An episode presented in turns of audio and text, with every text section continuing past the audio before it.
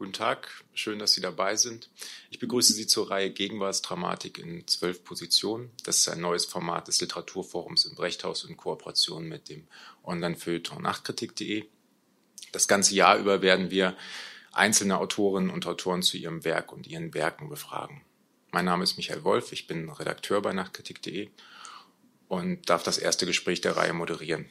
Und mein Gast ist heute die Dramatikerin Rebecca Kricheldorf.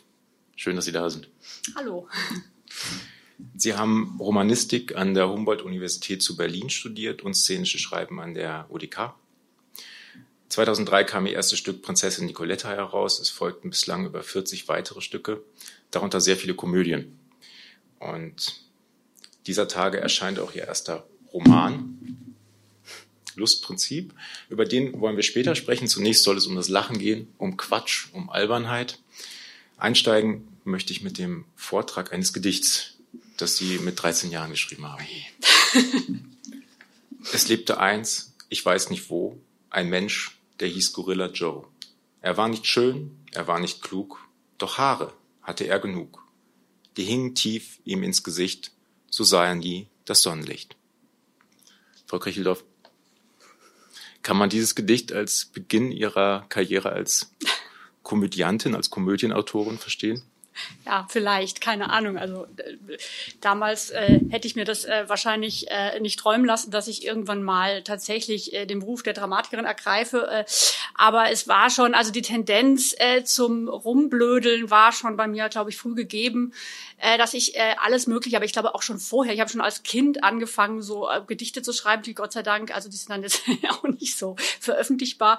Aber ähm, ich hatte schon immer so den Drang, alles äh, zu literarisieren oder irgendwie so die äh, äh, Flucht in die Komik äh, äh, zu ergreifen. Also das war so ein frühes, glaube ich, so eine Art Überlebensstrategie oder äh, eine Art, eben mit dem Leben umzugehen, auch mit der äh, Langeweile zum Beispiel von so einem Schultag äh, klarzukommen und mh, mm, ja, dass man das dann später irgendwie zum Beruf macht, das ist ja, ähm, weiß man ja damals noch nicht, aber ähm, ich habe das einfach irgendwie gebraucht, sonst wäre ich wahrscheinlich tatsächlich in der Schule für, für Langeweile eingegangen.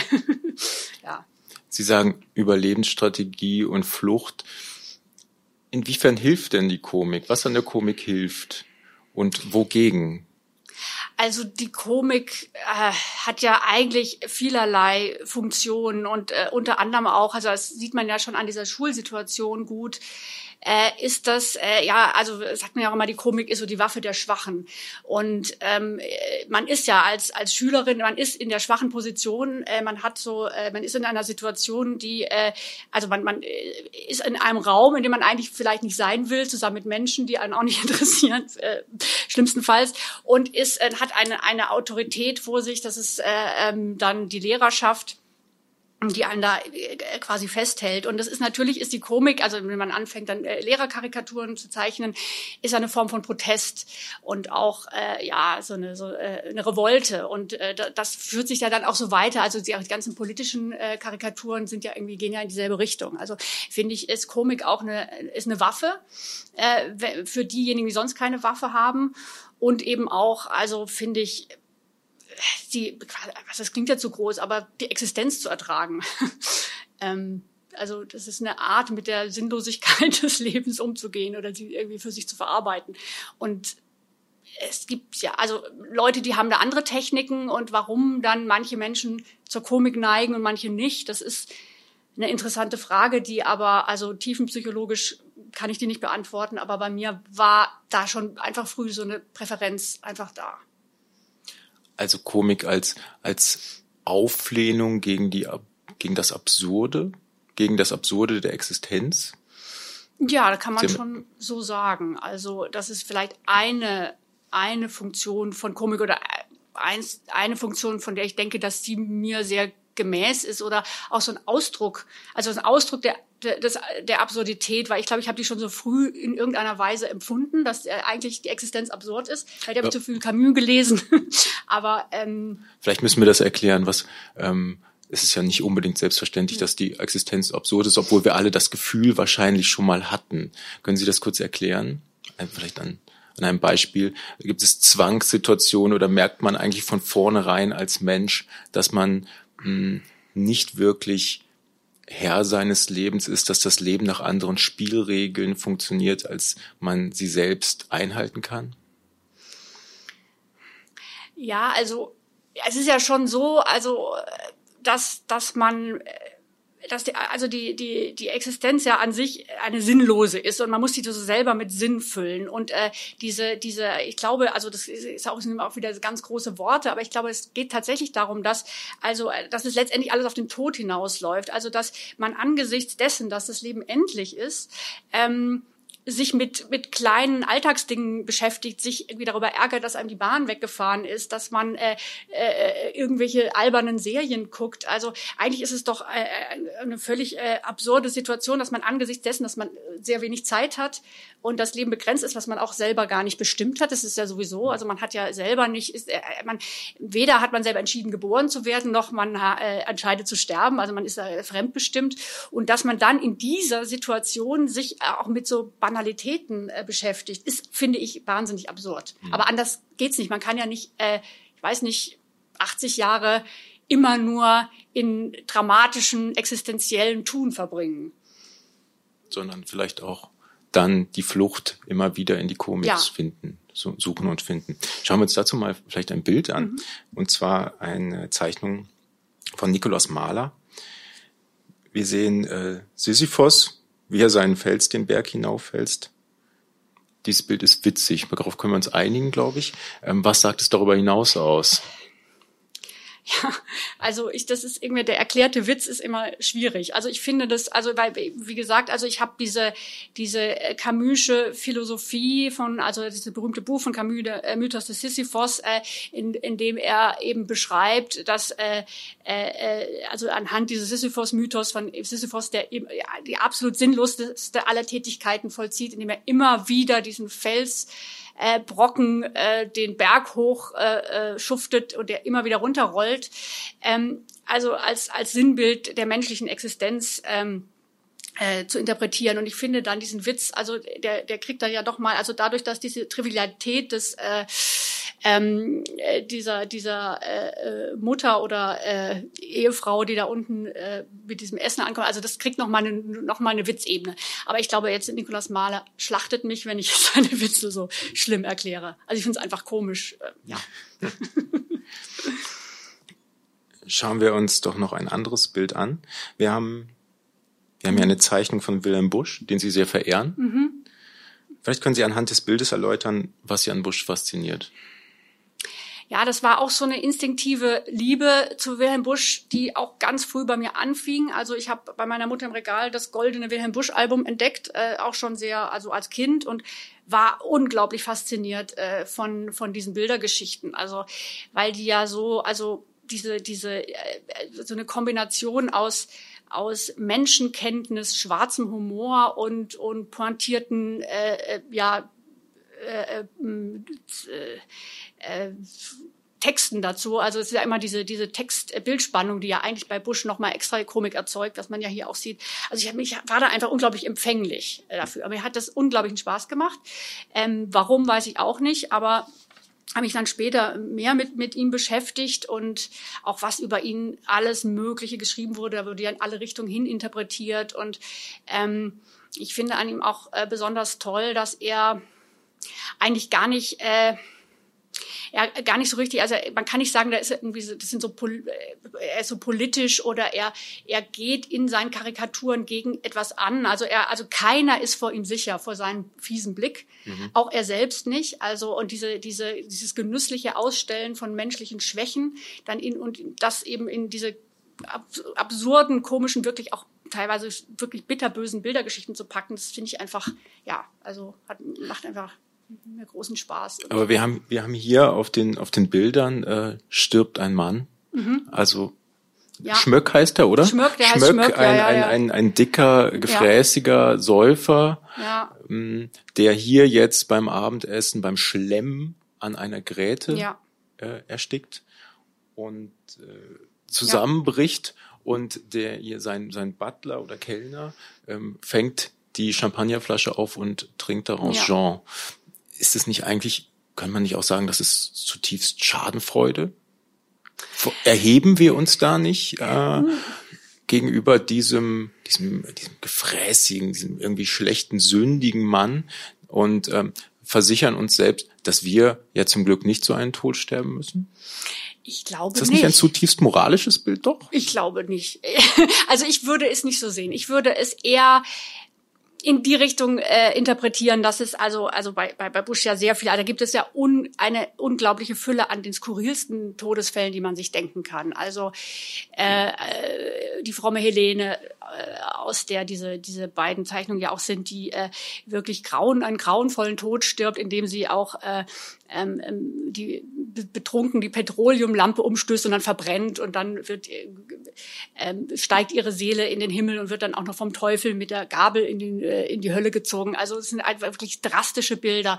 Und ich glaube ja eher, dass das in diese Richtung äh, von schwarzem Humor geht, der sich einfach auch über den Tod generell lustig macht und gar nicht so sehr über den Verunglückten, weil wirklich es ja nicht, er ist ja nicht der einzige, er ist ja ein, eine Reihe, ein, eine Reihe von Figuren, die so überspitzt und ja tragikomisch äh, gezeichnet werden. Und ähm, Bush nimmt sich da ja selber auch nicht aus. Der war ja auch, sprach ja sehr dem Weine zu und dem Tabak und es sind unglaublich viele Figuren, die auch eben aufgrund dieser Gelüste dann äh, zu Tode kommen. Also ich glaube, er, er, er, er hat die Selbstironie immer mitbedacht und ähm, das mit der Schadenfreude, weiß ich nicht, kann man vielleicht so sehen. Ich habe habe das nie so gelesen. Ich habe das, äh, ähm, ja. Sie haben gesagt, tragikomisch seien diese Zeichnungen. Hier stirbt ja jemand, trotzdem ist es witzig. Ja, so. das ist liegt ja das, oft so. Nee, liegt, genau, liegt Auch das, im Tarantino-Film ist es so. ja, also. Liegt das Tragische und das Witzige ohnehin für Sie, auch für Sie als Autorin nah beieinander und damit auch die Tragödie und die Komödie?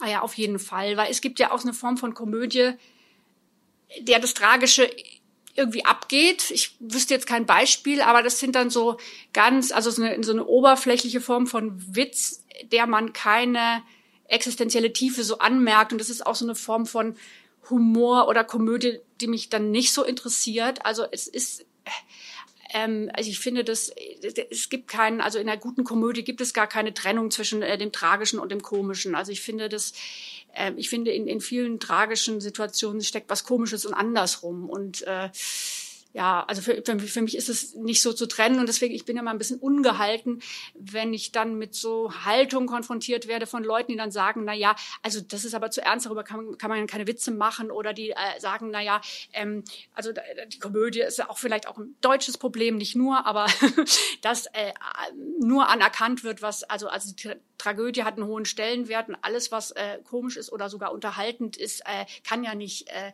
wirklich ernsthaft sein. Und dass die Komödie äh, etwas Ernsthaftes ist, da bin ich sehr, sehr von überzeugt. Dafür kämpfe ich auch. Mhm. Also ich habe da das Gefühl, äh, es gibt eine Mission, weil das doch sehr, sehr häufig noch missverstanden wird. Nun lassen sich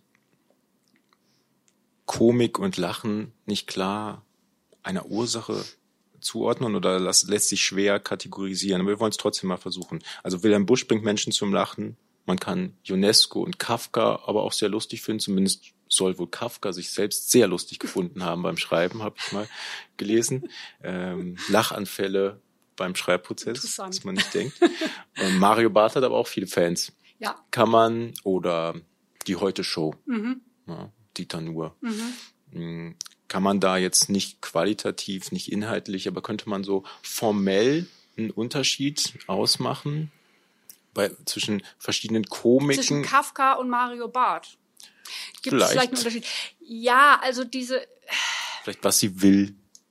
Ich, ich finde immer, also bei so Sachen wie Heute Show und Mario Barth und also da muss man auch im Detail immer gucken. Also äh, ähm, äh, da gibt es ja auch Ausnahmen, aber ähm, was ich also gerade bei Mario Barth, äh, das wenige, was ich von ihm gesehen habe, das geht schon in diese Richtung, dass eben also, dass er sehr, sehr viel mit Klischees spielt und gerade mit so Männer-Frauen-Klischees, aber diese Klischees eigentlich nur zementiert und nicht, also man kann ja mit Klischees, also ich arbeite auch oft mit Klischees oder Stereotypen, ähm, äh, die, die kann man ja wunderbar benutzen, um äh, sie gegenzubürsten oder eben mit ihnen was oder sie aufzubrechen oder ja, also eigentlich so einen neuen Aspekt auf bestimmte Dinge äh, zu erzeugen. Und ähm, es gibt so eine Form von Humor, und die ist im deutschen Fernsehen, glaube ich, sehr weit verbreitet, die eigentlich Klischees nur zementiert. Und dann kriegt die sowas sehr Konservatives ähm, und etwas, was ich weder witzig finde noch interessant. Aber es scheinen ja Leute, es scheint Leute zu geben, die es witzig finden. Das ist ja auch okay, äh, dürfen sie auch. Aber ich finde, das ist so eine Komikform, die ich, also die zum, äh, überhaupt nichts Aufklärerisches oder äh, ja Erkenntnisförderndes hat. Und ja, das. Sie, Sie haben in Ihrer in Ihrer Poetik ähm, auch mal den Unterschied zwischen angewandter und purer mhm. Komik mhm. aufgemacht. Können Sie das kurz erklären, was Sie damit ja, meinen? Habe ich von Robert Gernhardt geklaut, den ich auch großartig finde. Also der ähm, hat so äh, sicher auch sehr viel, äh, ähm, naja, erst mal sehr viel komische Sachen geschrieben, aber sich auch so ein bisschen mit Komik befasst. Und der hat eben diese inter äh, interessante Unterscheidung äh, aufgemacht zwischen purer Komik und angewandter Komik. Ähm, und er meint, glaube ich, also dass pure Komik um ihrer selbst willen äh, funktioniert. Also dass einfach ein Witz gemacht wird, weil er witzig ist und ähm, ja so eine Art äh, Witzanarchie da äh, äh, zelebriert wird, äh, während bei der angewandten Komik also die Komik eingesetzt wird, um eine Mission zu erfüllen oder um etwas zu verdeutlichen, um also also auch sehr also äh, zum, äh, wenn es so in Richtung Gesellschaftskomödie geht, das ist ja auch, äh, kann das etwas sehr, sehr Politisches sein, wenn es irgendwie in Gesellschaftskritik hineingeht. Also ähm, und äh, diese, also sehr, sehr viel Komik, die so im Theater stattfindet, ist angewandte Komik. Ich denke auch, dass, dass bei mir das irgendwie sehr, auch sehr stark vertreten ist. Während, also zum Beispiel sowas wie, wie Maler, also bei, bei, bei Bush bin ich mir nicht so sicher, aber so, also sehr viele Cartoonisten oder auch in der Lyrik kann man, glaube ich, auch viel puristisch komischer sein in dem Moment, äh, wo es so eine Narration gibt oder so eine, ja, ich glaube, es wird schwierig. Außer, ich glaube, Herbert Fritsch hat es geschafft. Komm, ja. Kommen wir mal, kommen wir mal vielleicht, äh, um das ein bisschen vielleicht nochmal zu schärfen, wollen wir uns noch mal ein paar Bilder anschauen und Sie ähm, ordnen dann die Bilder oh der angewandten und, oder der puren Komik oh zu. Charlie Chaplin. Oh, das ist schwer. Es, ist, es muss ja nicht das eine oder das andere sein. Wenn ich richtig verstanden habe, können da die Grenzen auch fließend sein, aber. Das ist ja diese Sache mit diesem Körperslapstick und ich finde, also ich würde spontan sagen pure Komik, aber hat dann auch doch, also ich meine, wenn man an den großen Diktator denkt, ist es ja schon sehr gesellschaftskritisch. Also, oh ja, beides. Hm. Okay, dann vielleicht das nächste Bild. Hier haben wir ein Szenenbild. Haben Sie es, erkennen Sie es? Nein. Woraus? Es ist aus Pfusch.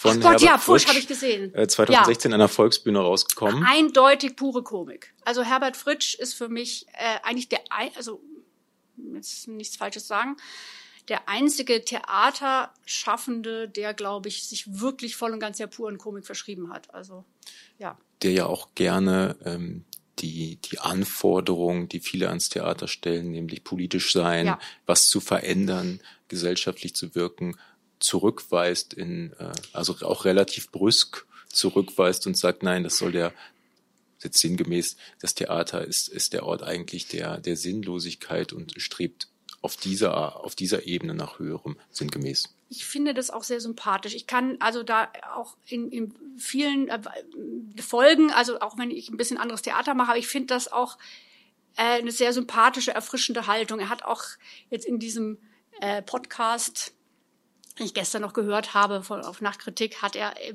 sich fürchterlich über den Begriff Systemrelevanz aufgeregt. Also ich, ich scheiß auf Systemrelevanz. Weil ist natürlich auch an, angreifbar. Man weiß ja auch, also genau wie das Theater um, um, um Bedeutung kämpft und wie, wie es auch jetzt von der Politik missachtet wird. Das finde ich ja auch nicht gut. Aber irgendwie war das in dieser ganzen äh, Debatte irgendwie so, so ein befreiendes Wort, dass man jemand sagt, man will überhaupt nicht systemrelevant sein. Also so. Aber egal. Also ich finde ihn, also als, als Stimme in, in dem ganzen Theaterkosmos sehr wichtig und sehr erfrischend. Ja. Dann kommen wir zum nächsten Bild. Ah ja. Angewandt oder pure Komik? Das ist aus Werwolf, äh, einem Stück von Ihnen 2019 in Saarbrücken, Anfang 2019 in Saarbrücken aufgeführt. Also auch eindeutig angewandte Komik, weil obwohl es auch viel Lust am Klamauk oder Lust am Spiel mit dem Werwolf-Genre beinhaltet, aber es ist ein Stück, äh, da geht es um einen einen äh, Musiker, der äh, zum Werwolf wird und äh, quasi von, von, von seiner ihn umgebenden Gesellschaft äh, äh, gestützt wird. Also es ist so eine ähm, eher also eine Geschichte, die auch in, in, in viele Richtungen interpretierbar ist, aber in der schon auch für mich so mitschwang sind so, so solche Geschichten wie äh, wie konnte jemand wie Weinstein jahrzehntelang machen, was er macht? Also sicher nicht, weil, ähm, also sicher ist er ein fürchterlicher Typ, aber er hätte das ja niemals machen können, wenn er nicht eine Entourage an Leuten gehabt hätte, die ihn geschützt und gestützt hätten. Und das äh, kommt in diesem Werwolf-Stück, so verspielt es auch sein mag oder äh, so, mit welcher Lust am, am, am Mythos es arbeitet, äh, steckt da sehr drin. Deswegen würde ich eindeutig sagen, es ist keine pure Komik. Also es ist schon, da ist schon was, also was heißt gesellschaftskritisches, klingt immer auch so komisch, aber ja, ist da sicher auch mit drin. Es, man könnte jetzt sagen, ist es ein satirisches Stück im weiteren Sinne? Ah. Ja, Spuren von Satire sind sicher auch drin. Spuren von Satire sind bei Ihnen ohnehin sehr oft drin, ja, oder? Ja, stimmt, ja. Mhm. Das mit der Satire ist ja aber auch so ein bisschen problematisch, weil die Satire ja eigentlich, also um eine Satire zu schreiben oder satirisch zu arbeiten, muss man genau wissen, wo der Feind steht. Oder man muss sich schon in eine moralisch überlegene Position begeben, um etwas zu kritisieren, indem man es persifliert. Und diese Haltung, also ich bin da auch nicht frei von, aber ich finde die schwierig und ich finde, man muss die immer, immer wieder hinterfragen, weil ich finde es sehr, sehr gefährlich, sich immer auf, also äh, auf ein moralisch hohes Ross zu setzen. Ähm, ich finde das künstlerisch schwierig, weil dann fängt man an zu predigen und ich finde es auch inhaltlich schwierig.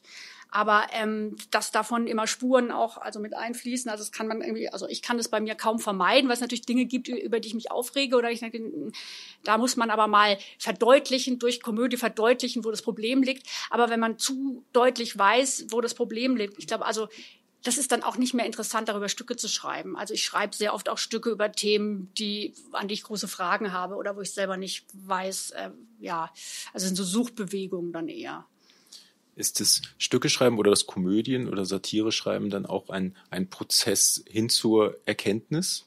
Ja, für mich auf jeden Fall, weil ich eigentlich immer nur, ich schreibe ja natürlich nur, also weiß nicht, ob es natürlich ist, aber nur Stücke über Themen, die mich, die mich interessieren und über die ich mir noch keine abschließende Meinung gebildet habe oder die mich in irgendeiner Weise verstören oder wo ich selbst Fragen habe. Und ähm, das Schöne am literarischen Schreiben ist ja, dass man so ins Extreme gehen kann oder man kann äh, Dinge durchspielen, die man im Leben jetzt vielleicht nicht so durchspielen könnte oder auch Figuren Positionen einnehmen lassen, die man selber nicht hat oder auch vielleicht nur ansatzweise hat und gucken, was dann so passiert. Und ich finde es schon, also dadurch, dass ich dann auch oft, ähm, also nicht bei jedem Stück, aber bei, je nach Thema auch dann viel dazu noch lese und recherchiere, ist natürlich so auch für mich ein privater Erkenntnisprozess wird dann losgetreten. Und ich finde es eigentlich schöner, wenn ich mit dem Stück gemeinsam klüger werde, statt dass ich mich schon von vornherein in so eine Position begebe, wo ich sage, ich, ich weiß, wie es ist, ich schreibe es jetzt auf.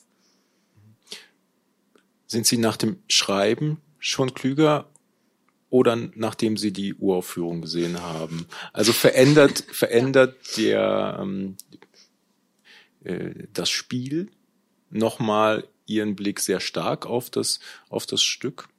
Ja, auf jeden Fall. Also ich werde auch schon auf jeden Fall äh, wesentlich klüger nach der Leseprobe mit den Schauspielern. Also wenn, wenn die Fragen äh, kommen, die ich so gar nicht erwartet hätte oder wenn ich darauf hingewiesen werde auf bestimmte Aspekte meines Stückes, die ich so gar nicht gesehen habe. Also es ist ja immer klar, wenn mehr Menschen ähm, äh, ähm, noch ihre, ihre, ihre Fragen und ihre Anmerkungen zu etwas geben, wird man immer automatisch klüger. Also das ist schon, finde ich, äh, also auch das Stück wird dann besser, also bestenfalls, außer es wird total missverstanden.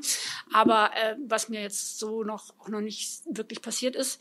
Und klar, durch diese, also äh, ein Theaterstück ist ja an sich äh, nur, also so uninszeniert kein fertiges Kunstwerk. Das ist ja wie so eine Partitur oder ein Drehbuch. Und in dem Moment, wo es dann wirklich Fleisch geworden auf der Bühne steht, ist es, äh, kommen, kommen sehr, sehr viele Ebenen noch dazu, die das äh, äh, vielleicht die Autorin auch klüger machen und vielleicht das Stück auch und ja, bestenfalls. Sie unterbreiten ja natürlich den, den, den Schauspielern und den, der Regieposition ein Angebot, könnte man so sagen, aber natürlich auch dem Publikum. Und äh, sie mh, hm, leiten es ja auch in gewisser Weise. Kann man sagen, das ist eine verantwortungsvolle Position? Ja, finde ich schon. Also ähm, man darf sich aber von der Verantwortung, glaube ich, nicht zu sehr hemmen lassen. Also man muss auch mal, also ich finde, man, man kann das Publikum schon für mündig halten und dass äh, Leute in der Lage sind, auch äh, kontroverse, schwierige äh, äh, Szenen oder Texte äh, für sich zu verarbeiten und da was aus äh, für sich rauszuziehen. Aber ich glaube auch gerade mit der Komik, was ich dann vorher so angesprochen haben, mit diesem ähm, ähm, Zementieren von Klischees, also man hat schon vielleicht eine gewisse Verantwortung. Also gerade in der Komik, ähm, wer mit wem über über wen lacht oder also äh, wem man, ob man ähm, welche, welche, weil man ja im Lachen oder in, also in der Komödie werden ja auch Bündnisse eingegangen und es hat auch immer was, also Ausgrenzendes. Man muss, finde ich, sehr darauf achten, äh, wen man da ausgrenzt und über wen man sich lustig macht. Und da hat man schon eine Verantwortung, finde ich. Also also man muss zumindest, also finde ich, sollte man dafür gerade stehen, was man da geschrieben hat. Und man kann nicht für jede, also man kann nicht, äh, man für, für jede Reaktion äh, jedes Zuschauers haftbar gemacht werden. Also ich habe schon auch äh, absurdeste Dinge erlebt da in Publikumsgesprächen. Ähm, also das ist äh, dann nicht mehr meine Verantwortung, aber schon, also für die, die, die Setzung, die ich anbiete, ja, also sollte ich schon Verantwortung tragen. Dann wollen wir noch über Ihren Roman sprechen. Lustprinzip erscheint dieser Tage. Ähm, erstmal Sie als ja, als, als Schreibmaschine muss man fast sagen. Sie haben 40 Stücke geschrieben seit äh, 2003. Das ist ja, äh, sehr viel. Das heißt, Sie müssten eigentlich auch sehr, sehr im Takt sein, im Takt eines dramatischen Schreibens. Wo ist denn da der Unterschied zum Romanschreiben? Oder wo war da jetzt für Sie der Unterschied? Also der Hauptunterschied, also es gab viele Unterschiede, aber also das ähm, ähm, der Hauptunterschied war für mich und das war auch der Reiz, aber gleichzeitig auch eine große Herausforderung, mit der ich lange zu kämpfen hatte, dass man äh, äh, im Theater, wenn man ein Theaterstück schreibt, von vornherein bestimmte Beschränkungen hat. Also man hat die Beschränkung des Ortes, der Zeit, auch der Figuren. Also ähm, es ist so, man kann natürlich auch äh, ein Stück schreiben, was fünf Stunden dauert, wie ein Kastorf-Abend, aber also man, man hat so eine gewisse äh, Limitierung, die mir eigentlich immer geholfen hat. Also und im Roman ist letztendlich erstmal alles möglich. Man kann äh, Rückblenden haben, man kann Zeit eben, man kann Figuren äh, Nebenfiguren einbauen, noch und nöcher. Man kann irgendwie einen Roman von 180 Seiten oder 600 Seiten schreiben. Und das hat mich erstmal vollkommen verstört. Also obwohl ich äh, auch das äh, daran der Reiz lag, irgendwie das mal auszuprobieren. Weil natürlich diese Freiheit oder diese ähm, dass das, also dass man das ganze Universum äh, selber kreieren muss und darf, also dass eben kein Bühnenbild, kein Schauspiel und keine Regie äh, einem da irgendwie aus der Bredouille helfen oder noch was dazufügen, sondern das alles ist, also diese, das, was diese, diese Sprache ist, das ist dann am, am Schluss das Kunstwerk. Und das hat mich auch sehr gereizt. Aber es war lange gebraucht, um da äh, reinzukommen, weil ich mit den, mit den Möglichkeiten so überfordert war. Hm. Sie führen uns im Roman ins Berlin der 90er Jahre. Die Erzählerin Larissa ist eine junge Studentin, sie liest Baudelaire und die Beatautoren, bekommt aber jedes Mal eine Panikattacke, wenn sie einen Hörsaal betritt. Stattdessen treibt sie sich in Kaschem im Osten der Stadt herum. Hier, hier wimmelt es von Spinnern, von Tagedieben, Säufern, äh, Süchtigen, Hedonisten, Künstlern. Einige von ihnen gehen zugrunde, an ihren, an ihren Leidenschaften. Was, was zeichnet diese Figuren eigentlich mehr aus? Ihre, ihre Freiheit oder ihre Haltlosigkeit? Also, ich würde ich jetzt so nicht entscheiden wollen. Also, äh, Freiheit kommt ja manchmal als Haltlosigkeit daher. Und ähm, mm, mir war es wichtig, was ich irgendwie wollte, ich wollte so einen bestimmten Zustand beschreiben, der auch äh, also so ein Jugendzustand, den man also mit Anfang 20 vielleicht haben kann, der später also auf keinen Fall mehr, also so, also natürlich gibt es auch irgendwie auch äh, Säufer mit 40 oder ähm, ähm, äh, Leute, die an irgendwie ihren Süchten und Leidenschaften zugrunde gehen, aber aber diese diese Radikalität, mit der man in der Jugend Gefahr ausblendet und auch deswegen heißt der Roman auch Lustprinzip, also dieses schnell, also dass alles andere ausgeblendet wird, außer der Befriedigung der der der Triebe und Wünsche, die in dem Moment passieren. Man man blendet auch man auch diese diese diese dieser Aspekt der Verweigerung, dass man also sich weigert Teil äh, der Gesellschaft zu sein, die einen dann wieder, also die eigenen äh, Wünsche und äh, ja, die eigene Freiheit wieder beschneiden würde oder auch mit, mit so Vernunftargumenten ankommt. Also dieses Unvernünftige auch. Also die, das, das wollte ich beschreiben und möglichst nicht wertend.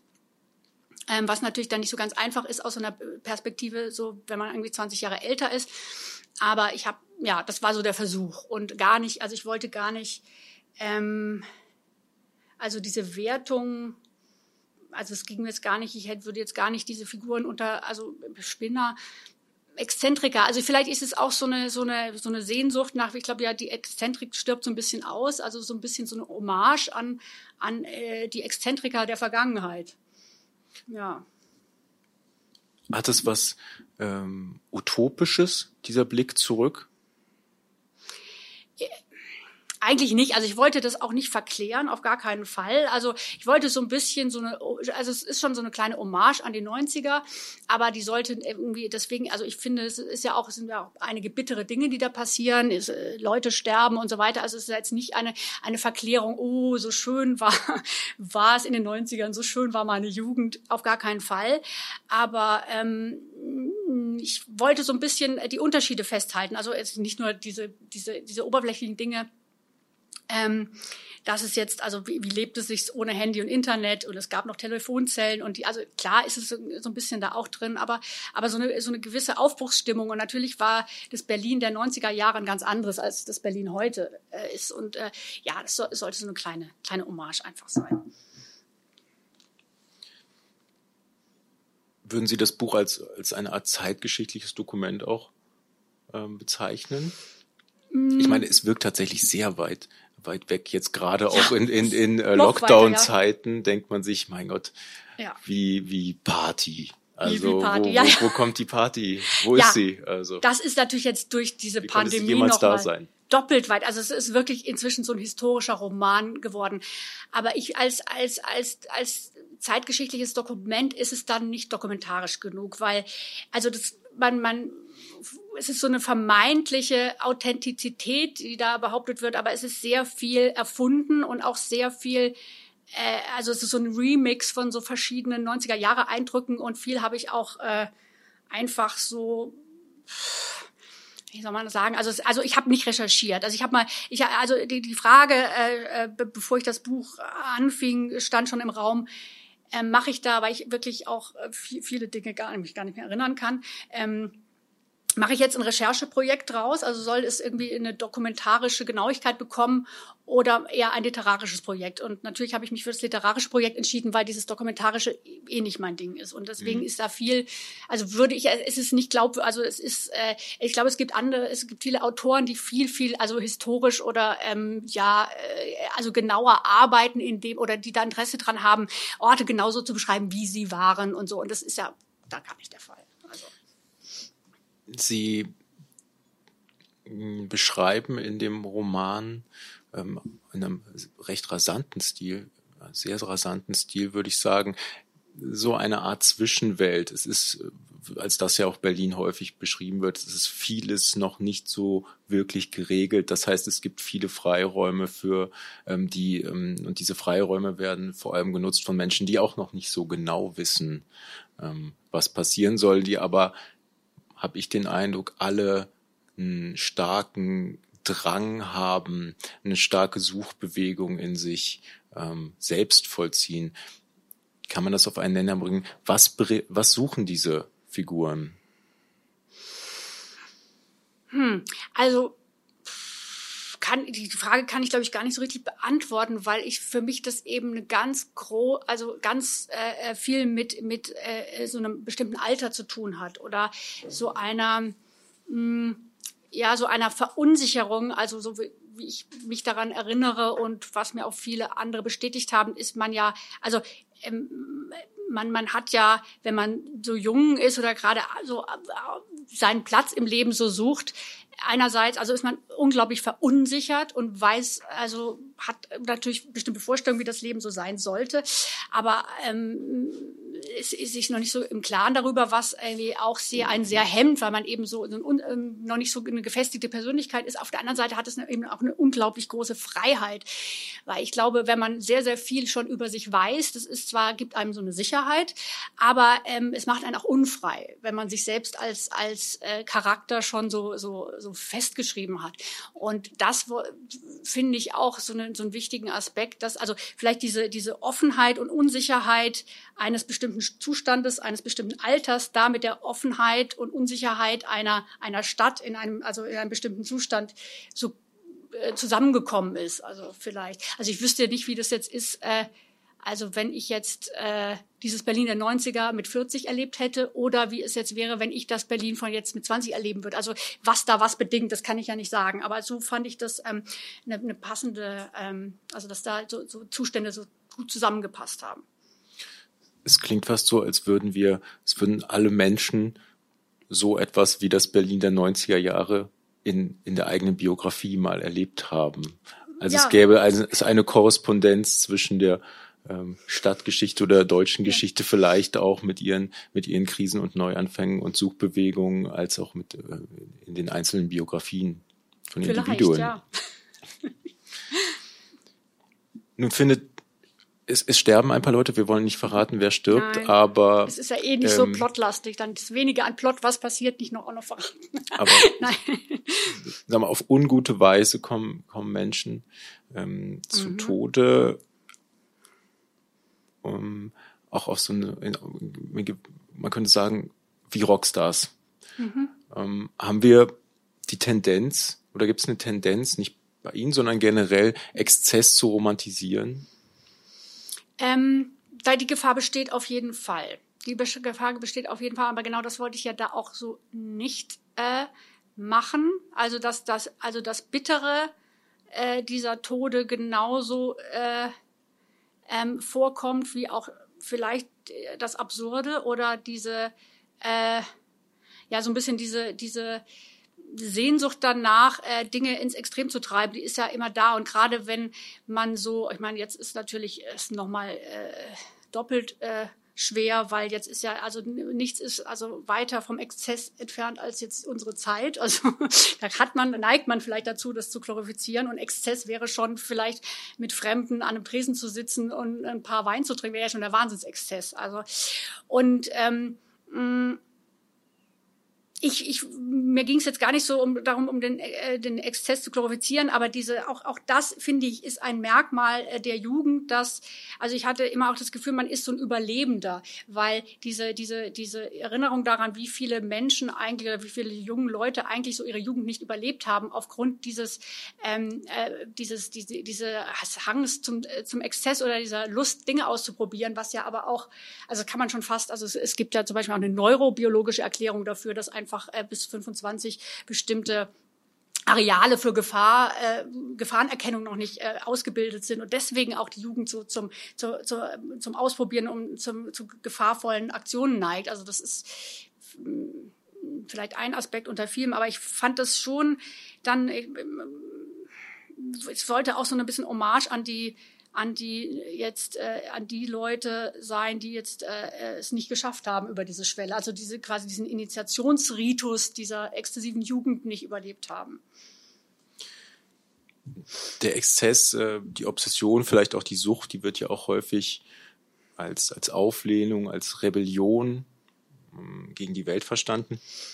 Ähm, Sie haben vorhin gesagt, was gerecht ähnliches über die Komik gesagt, dass die Komik eine solche mhm. Funktion mhm. einnehmen kann. Ist die Komik und äh, werde, könnte man sagen, die Komik und der Exzess, ist es vielleicht, haben, haben die gewisse Ähnlichkeiten, nur ist die Komik vielleicht einfach die wesentlich ungefährlichere Art und Weise, gegen die Welt zu kämpfen?